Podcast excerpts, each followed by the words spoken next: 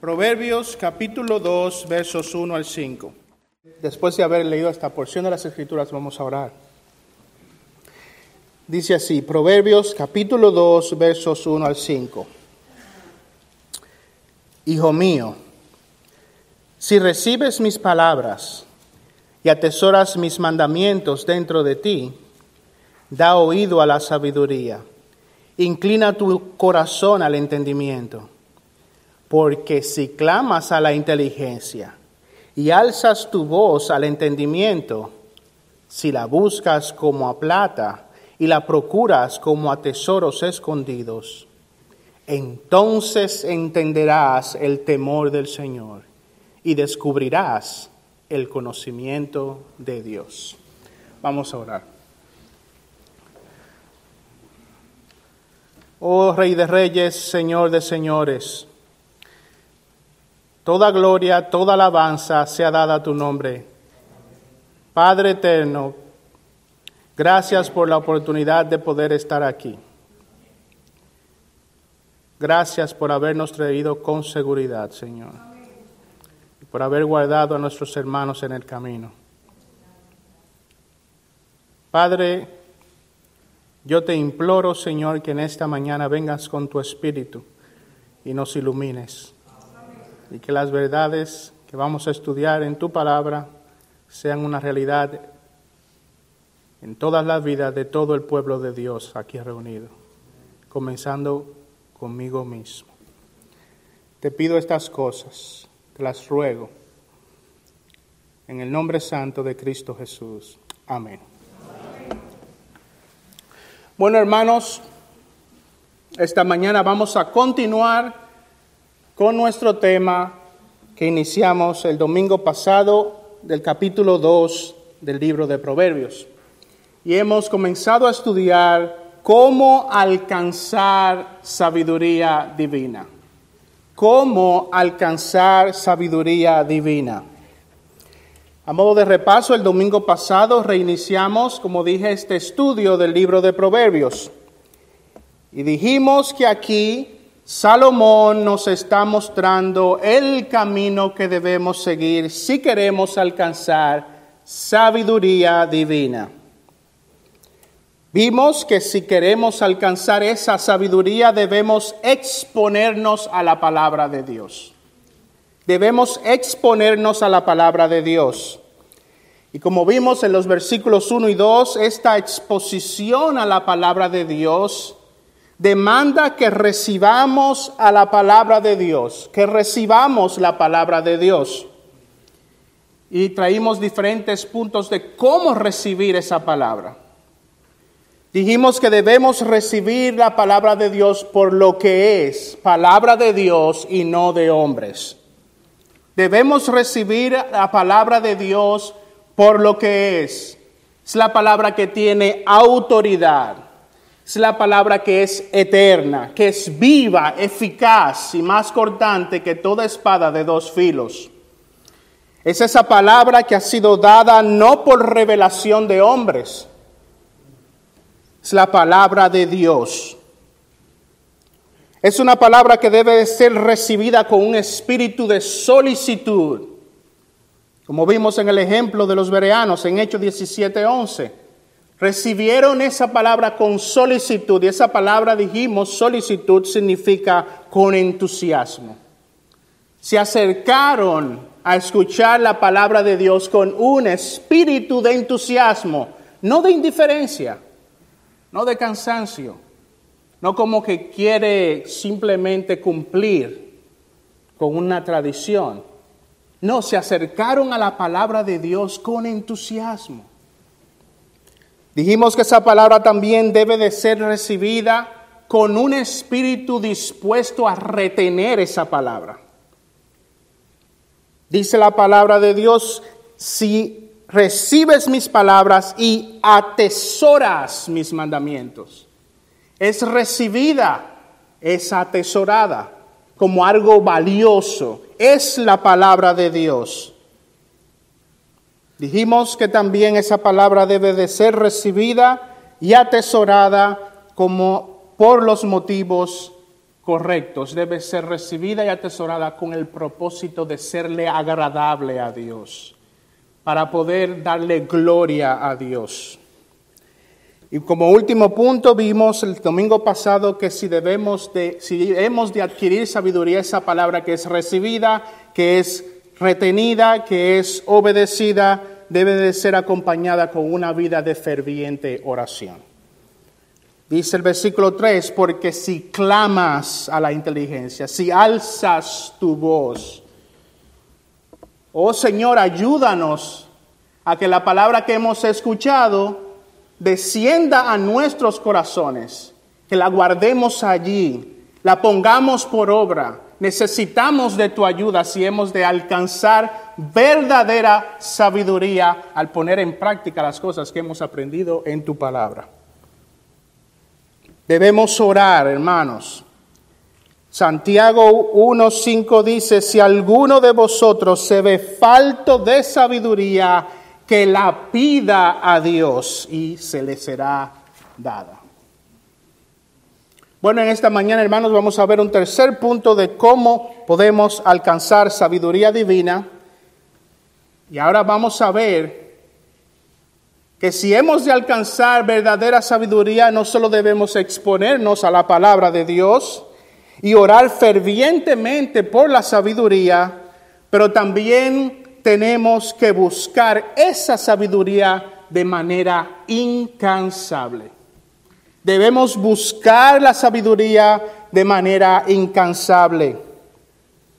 Si queremos alcanzar verdadera sabiduría, sabiduría divina, debemos acompañar nuestra vida de oración con diligencia.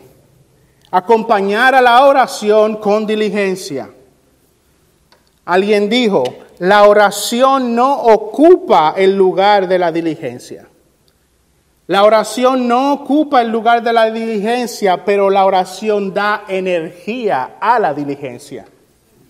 Oramos al Señor, capacítanos, ayúdanos a luchar contra los deseos de nuestra carne. Que cada vez que abrimos el libro, nos llega el sueño, nos llegan los entretenimientos, nos llegan las distracciones. Ayúdanos, capacítanos a poder ser diligentes en buscar la sabiduría. Esto lo vemos en el versículo 4. Dice, si la buscas como a plata, si la buscas como a plata, Salomón usa la imagen de un minero para ilustrar el esfuerzo que el cristiano debe de estar dispuesto a hacer para obtener esa sabiduría divina. Aquel que busca plata está convencido que allí en el monte, en la cueva, en los cerros, va a encontrar algo precioso. Y se esfuerza. Se esfuerza sale con ahínco a romper piedras, a mover terreno, a trabajar duro. Él está buscando algo valioso. Él se esfuerza por encontrar eso que es tan valioso para él. El buscar plata, hermanos, no es el negocio de hombres de escritorio. El buscar plata no es el negocio de personas que no quieren ensuciarse las manos o sacrificarse. El buscar plata es un trabajo arduo. Y esa es la imagen que Salomón nos está trayendo para que entendamos que si hemos de adquirir verdadera sabiduría, debemos de recibirla, retenerla, obedecerla, orar por ella, pero tenemos que ser diligentes en buscarla también. En términos prácticos, esto quiere decir que si estamos en búsqueda seria de la sabiduría divina, no habrá una exposición superficial de las escrituras. Si la sabiduría divina se encuentra en la palabra de Dios y si somos serios en buscar esa sabiduría, somos diligentes en buscar esa sabiduría como quien busca plata, entonces no tendremos una exposición superficial de las escrituras, sino que habrá una disposición diligente de profundizar en las escrituras. Una lectura somera de las escrituras nos puede exponer a nociones básicas por encima de la superficie, pero profundizar en las escrituras nos da acceso a tesoros escondidos. Abrir las escrituras como un minero. Un minero no va a encontrar plata ahí en la superficie. No sale al cerro, al monte, a la cueva y dice, oh, encontré plata. No me costó nada. No, no, él se sacrifica. Él va a la profundidad. Si queremos alcanzar sabiduría divina, no debemos conformarnos con ser como niños que juegan sobre la arena. Agarran la arena y juegan en la arena.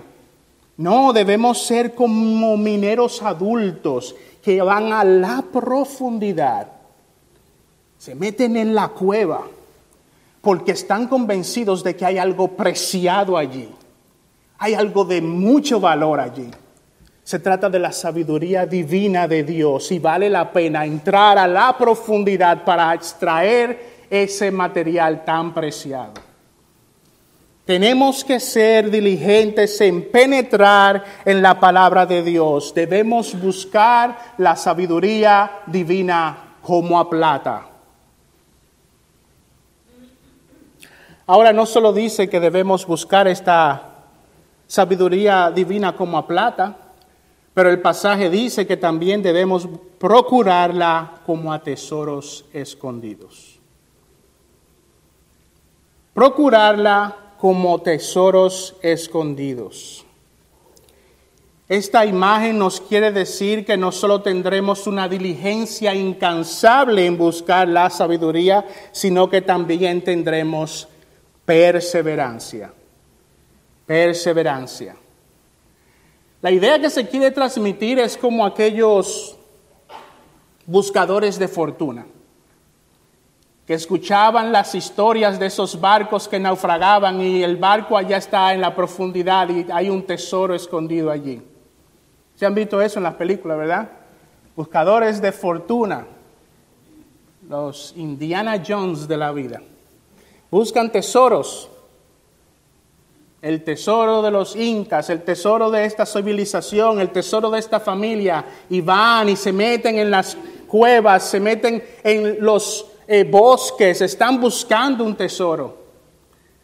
Bueno, imagínense ese buscador de tesoros que el primer día, después de un par de picadas de mosquito, después de un par de tropezones, se cansa. No es persistente. No está seriamente buscando un tesoro. Bueno, el Salomón nos dice, tienes que ir a la profundidad, tienes que ser como un minero, tienes que sacrificarte, tienes que trabajar duro, pero también tienes que ser persistente, porque esa sabiduría no va a venir el primer día. Tienes que ser persistente, tienes que buscarla como a tesoros. Hermanos, si este llamado a buscar la sabiduría divina es extremadamente pertinente para la iglesia de nuestros tiempos. Extremadamente pertinente para la iglesia y para la, sociedad de nuestros días. Porque ¿qué vemos en la sociedad de nuestros días? ¿Vemos acaso un llamado al trabajo duro? Vemos un llamado al esfuerzo.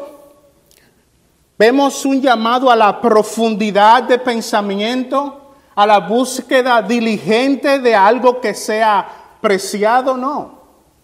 Esa no es la mentalidad de nuestros tiempos. Vivimos en los tiempos de la inteligencia artificial. Siri, dime tal cosa. Ya no hay que ir a una biblioteca a buscar libros, todo está en Google. La sociedad contemporánea y lamentablemente mucha de la iglesia de hoy tienen ese espíritu que va en contra de todo lo que tenga que ver con trabajo arduo.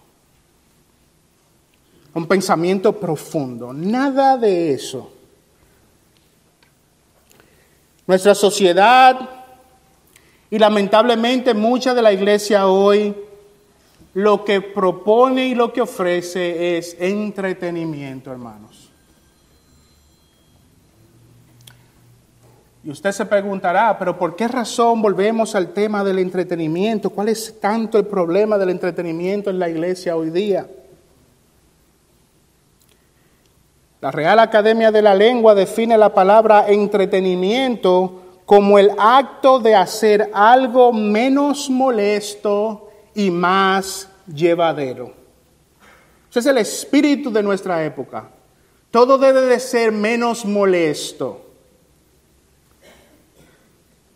No me hables de tanto sacrificio, de problemas, de arduo trabajo, de afán, de perseverancia, de persistencia. No, esos no son los temas de nuestro tiempo. Nuestra mente es una mente que está enfocada en el entretenimiento, en hacer las cosas menos molestas y más llevaderas.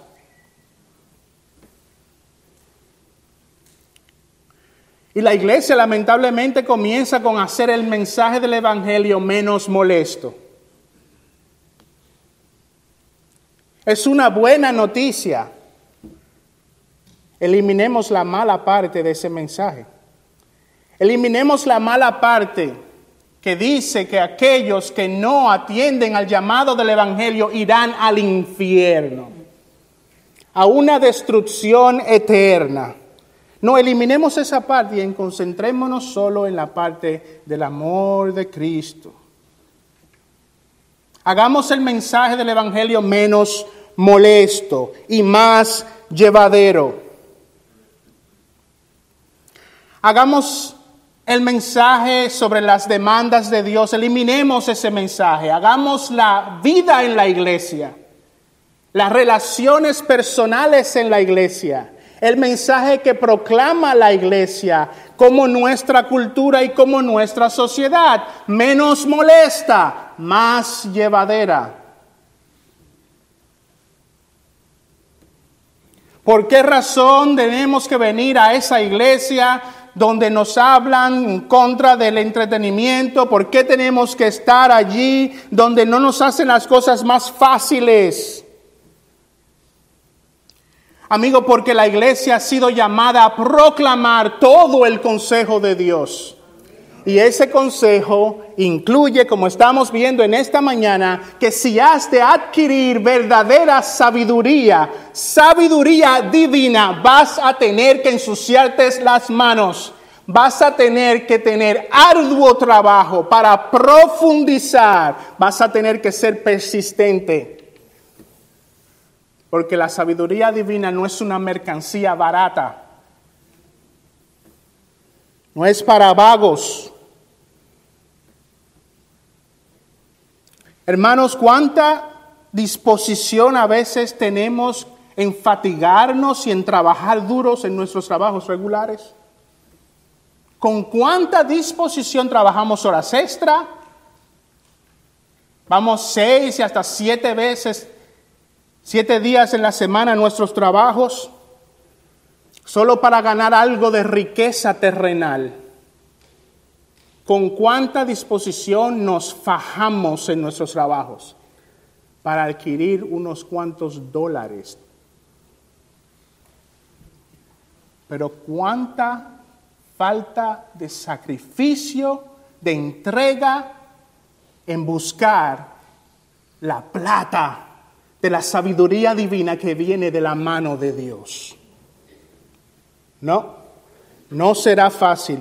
Tienes que buscarla como a plata. Tienes que buscarla como tesoros escondidos. Pero para poder buscar esta sabiduría divina de esa manera, tiene eso que ser algo preciado para ti. La pregunta es, ¿es la sabiduría que viene de parte de Dios algo preciado para ti? Es algo preciado para ti. Que te esfuerzas de la misma manera o quizás más que como lo haces para trabajar en tus, trabajos regulares. Miren lo que dice George Lawson en su comentario de este texto. ¿Le darán menos valor al conocimiento quienes profesan ser discípulos del gran maestro que el que otros hombres dan a la plata? Oigan la pregunta. ¿Le darán menos valor al conocimiento quienes profesan ser discípulos del gran maestro que el que otros hombres le dan a la plata? David conocía muy bien el valor de este conocimiento y lo estimó más que a millares de piezas de oro. Job lo estimó más que todo aquello que deslumbra con, sus, con su brillo a los ojos mortales. Por tanto, es muy razonable que nosotros, con diligencia y con mucho cuidado, utilicemos todos los medios que Dios ha destinado para ese fin con diligencia, con mucho cuidado, hacer uso de los medios de gracia. Escuchar los sermones con atención. Examinar y meditar en la palabra de Dios. Conversaciones edificantes y acudir a los sabios que poseen la ley de Dios en sus corazones.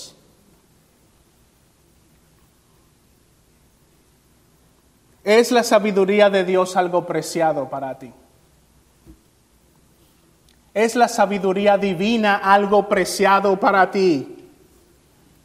Entonces todos los medios de gracia que están a tu disposición en la iglesia serán utilizados por ti, porque tú quieres llegar a la profundidad, tú quieres sacar de allí plata despreciada para ti, tú quieres alcanzar sabiduría divina.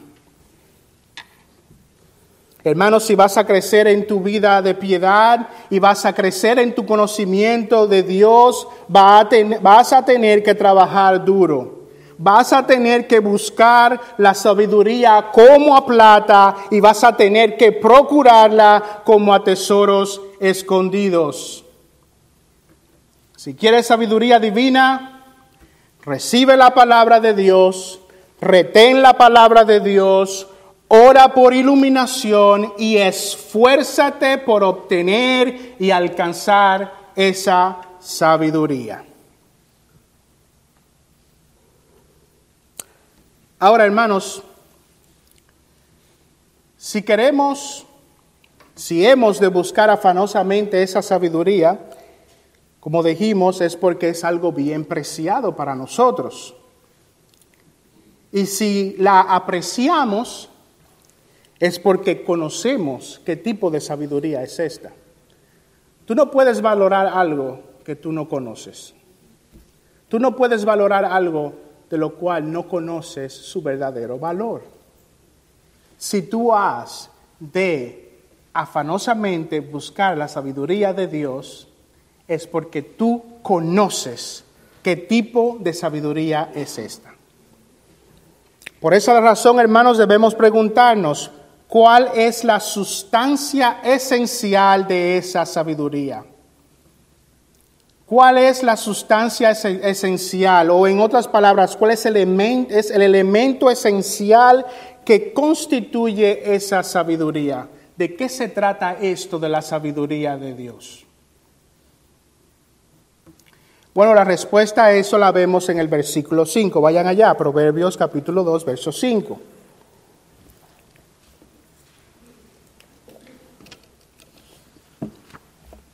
¿Cuál es el elemento esencial, la sustancia esencial de esa sabiduría?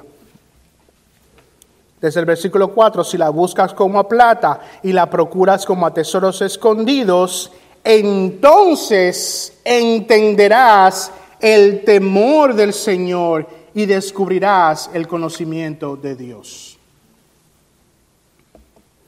La sustancia esencial o el elemento principal de la sabiduría divina es el temor del Señor.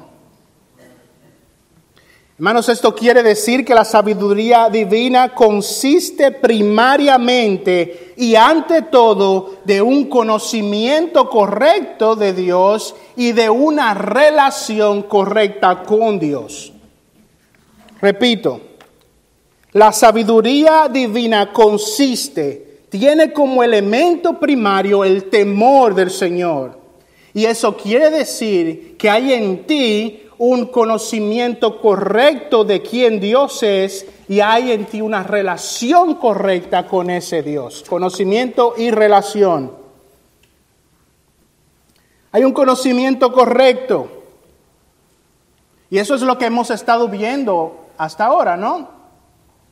Profundizar en la palabra de Dios para conocer quién es Dios poder tener algo de la mente infinita de Dios. Acercarnos a su mente, cómo Él piensa, qué Él quiere de mí. conocimiento correcto viene del estudio serio de la palabra, de la atención seria a la exposición de la palabra. El conocimiento viene de la meditación de la palabra de Dios. Ustedes están aquí con un propósito. Ustedes no están aquí para que yo le cuentes mis experiencias personales.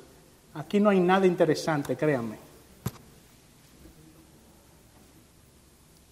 Ustedes están aquí porque ustedes esperan que me haya esforzado y haya trabajado para venir a presentarles lo que dice la palabra de Dios.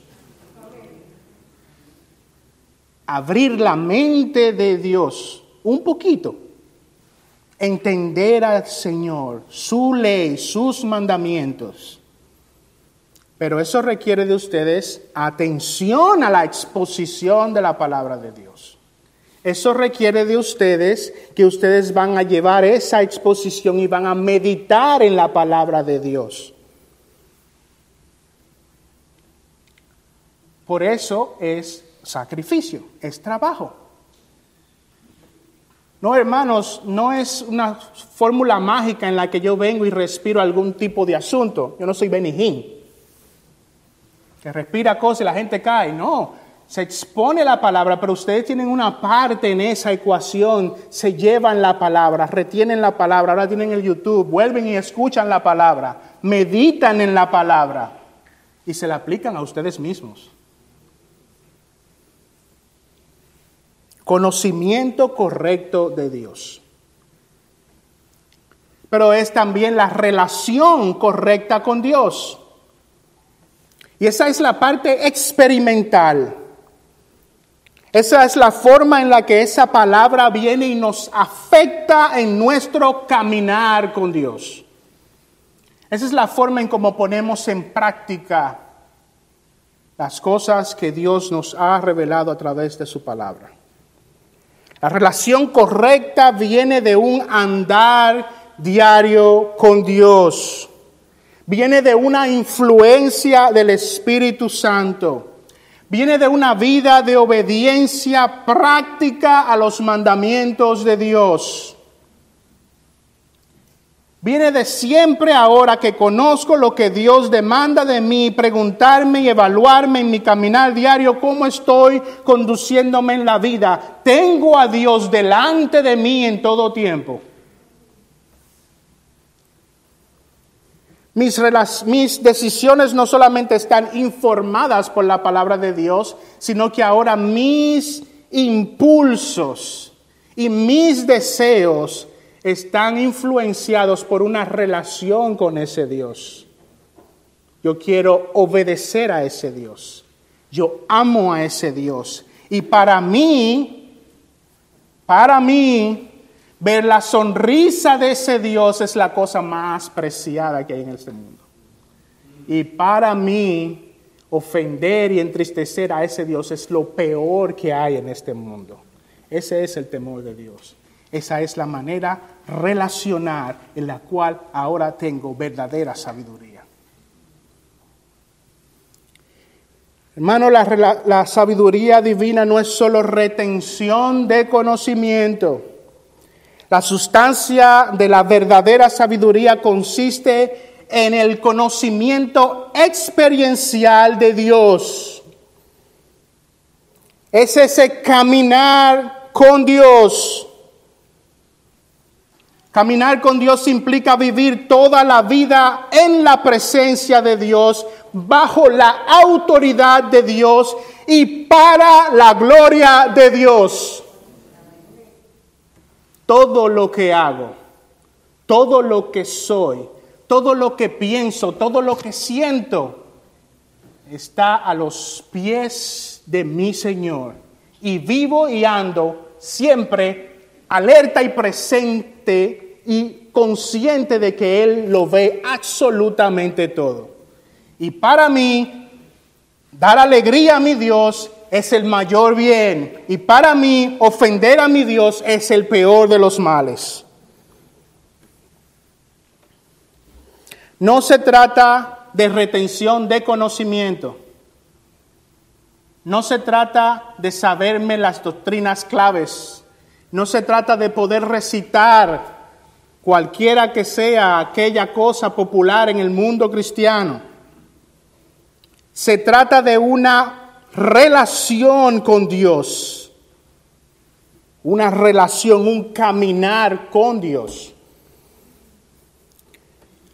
El pastor Martin dice, escuchen, un hombre puede estar desprovisto de la esencia de la verdadera religión.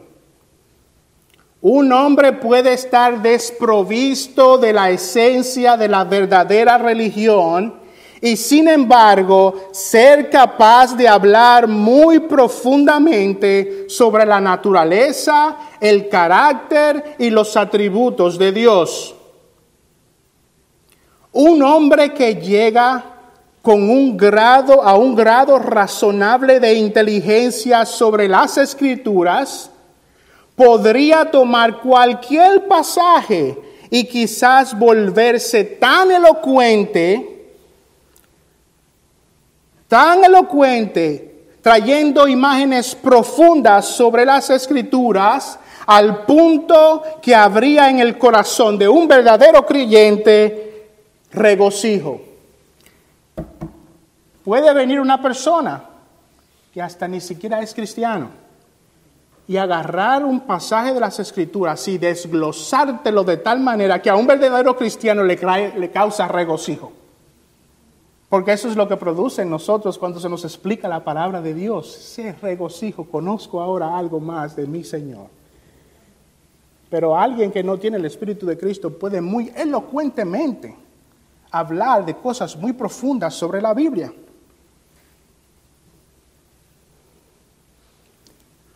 Al punto que habría que en el corazón de un verdadero creyente regocijo. Pero la sustancia de la sabiduría de Dios involucra no solo un conocimiento correcto de Dios, sino un conocimiento que conduce a una relación correcta con Dios. Este término, el temor del Señor, en muchos lugares de las escrituras se usa como sinónimo de la religión verdadera. Sin temor al Señor no hay verdadera religión. Sin temor del Señor no hay verdadera relación. No importa cuánto te sepas las doctrinas más profundas de las Escrituras. No se trata solo de retención de conocimiento, se trata de una relación personal con Dios. Esa es la verdadera sabiduría divina. Religión verdadera, relación verdadera con Dios, conocimiento experiencial con Dios. Esas son mis experiencias, mi vida, todo está envuelto en este asunto de mi relación con Dios.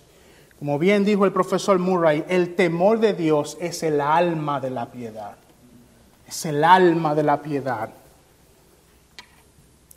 El temor de Dios es esa comprensión del carácter de Dios unido a esa obra de gracia en el corazón que nos lleva a caminar todo el tiempo delante del rostro de nuestro Señor.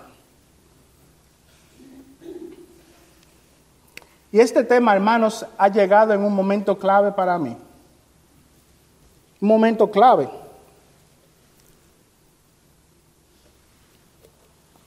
Porque como ustedes saben, el pastor ya lo dijo, se avecina un examen para mí. Un examen.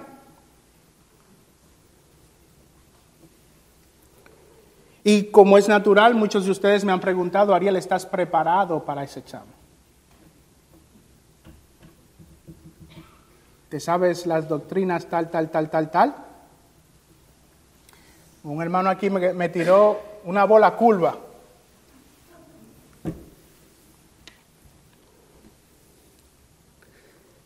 Hermano, hay que prepararse, hay que tener conocimiento de Dios. Pero este mensaje que he venido a estudiar me ha confrontado con una realidad más profunda no es solo la retención de conocimiento, es un caminar con Dios. Es un caminar con Dios. Se trata de la obtención de sabiduría divina. ¿Quién es capaz? ¿Quién es suficiente para dirigir, guiar al pueblo de Dios? ¿Quién es suficiente para eso? No se trata de la obtención mera de conocimiento. Se trata de la verdadera religión. Se trata de la experiencia de vivir frente al rostro de Dios y para la gloria de Dios. Hermano, quieres sabiduría divina. Esta es, no es cualquier sabiduría, hermano no es cualquier sabiduría, es la capacidad de entrar a la profundidad de los problemas del alma humana. Es la capacidad de poder discernir entre la verdad y el error. Es la capacidad de ver lo que es correcto e incorrecto y por el poder del Espíritu y por una relación con Dios poder aplicar eso a tu propia vida. ¿Quieres esa sabiduría divina?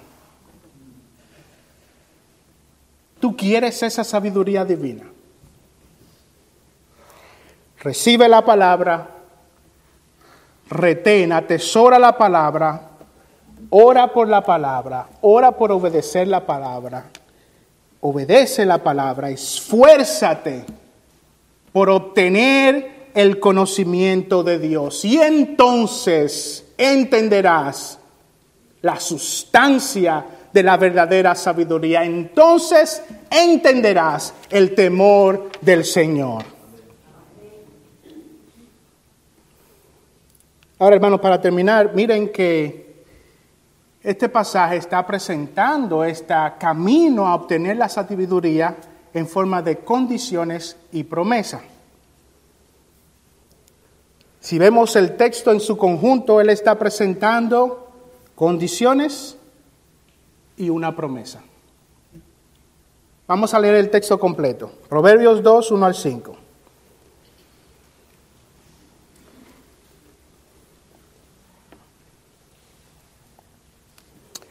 Dice, hijo mío, si recibes mis palabras, si recibes mis palabras y atesoras mis mandamientos dentro de ti, Da oído a la sabiduría, inclina tu corazón al entendimiento, porque si clamas a la inteligencia y alzas tu voz al entendimiento, si la buscas como a plata y la procuras como a tesoros escondidos, entonces, dice, entonces entenderás el temor del Señor y descubrirás el conocimiento de Dios.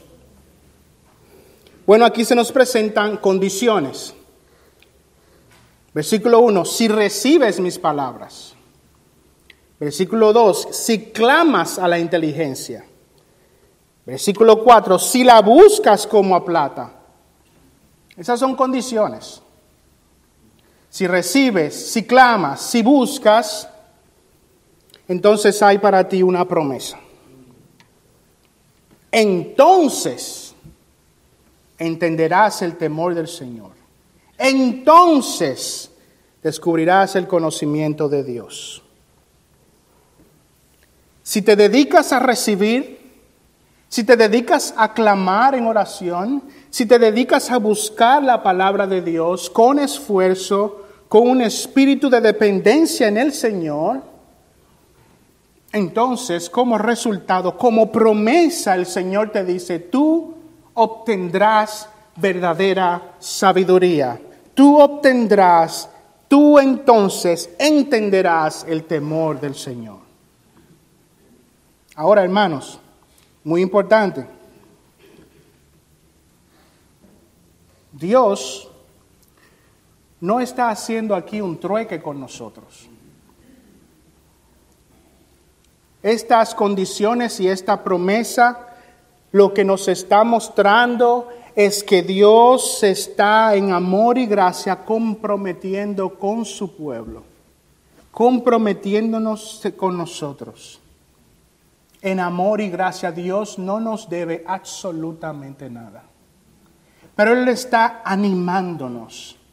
Él está tratando de llevar nuestra mente a un estado de afanoso y deseoso entusiasmo por buscar ese conocimiento. Hermano, Dios no está entrando en negociaciones con nosotros. Dios está animando a su pueblo a buscar esta sabiduría. La sabiduría no es una mercancía que se compra con la oración. Esta sabiduría divina no es una mercancía que se compra con el esfuerzo.